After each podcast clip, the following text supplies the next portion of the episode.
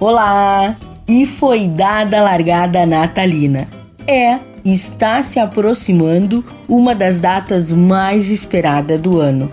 O lindo e maravilhoso Natal, onde as reuniões em família são gratificantes e eu vou ensinar a vocês duas receitas super bacanas: rolinho de ervilha com pão de forma e um creme inglês que é sensacional. Ambas são bem charmosas, bem simples de ser feita e ainda conta com uma lista bem curtinha de ingredientes. Então, anote aí para os rolinhos de ervilha.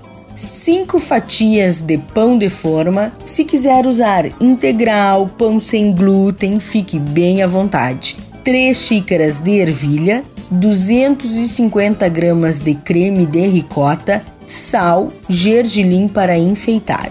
O modo de preparo: passe um rolo nas fatias de pão para que elas fiquem bem fininhas. Corte as bordas, depois tente cortar dois retângulos de tamanhos iguais. Com o processador ou mixer, coloque as ervilhas, o creme de ricota e o sal. Então, passe esse creme por cima dos retângulos de pão e enrole. Polvilhe com gergelim por cima, algumas bolinhas de ervilha e está prontinho seus rolinhos. Dica da Zana: a ervilha pode ser substituída por espinafre, beterraba ou cenoura. Apenas cozinhá-las com uma pitadinha de sal. Fácil, não é mesmo?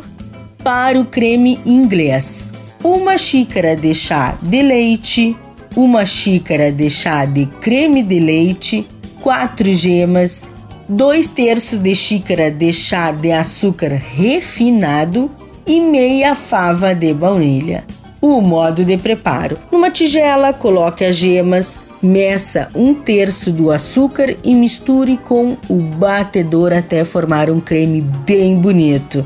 Em uma panela média, misture o leite, o creme de leite e o restante do açúcar. Corte a fava de baunilha ao meio, raspe e junte as sementes à panela. O aroma é incrível. Leve ao fogo baixo, mexendo de vez em quando para aquecer por igual e não formar uma nata. Assim que surgirem as primeiras bolhas, retire do fogo, não deixe ferver e aos poucos de concha em concha acrescente metade do líquido quente na gemada, mexendo bem com o batedor a cada adição. Então leve ao fogo baixo e deixe cozinhar mexendo delicadamente com uma espátula até engrossar por cerca de 5 minutinhos, acredito. E por fim, transfira o creme para uma tigela e cubra com plástico filme, deixe na geladeira por cerca de duas horas para ficar bem gelado. Dica da Zana.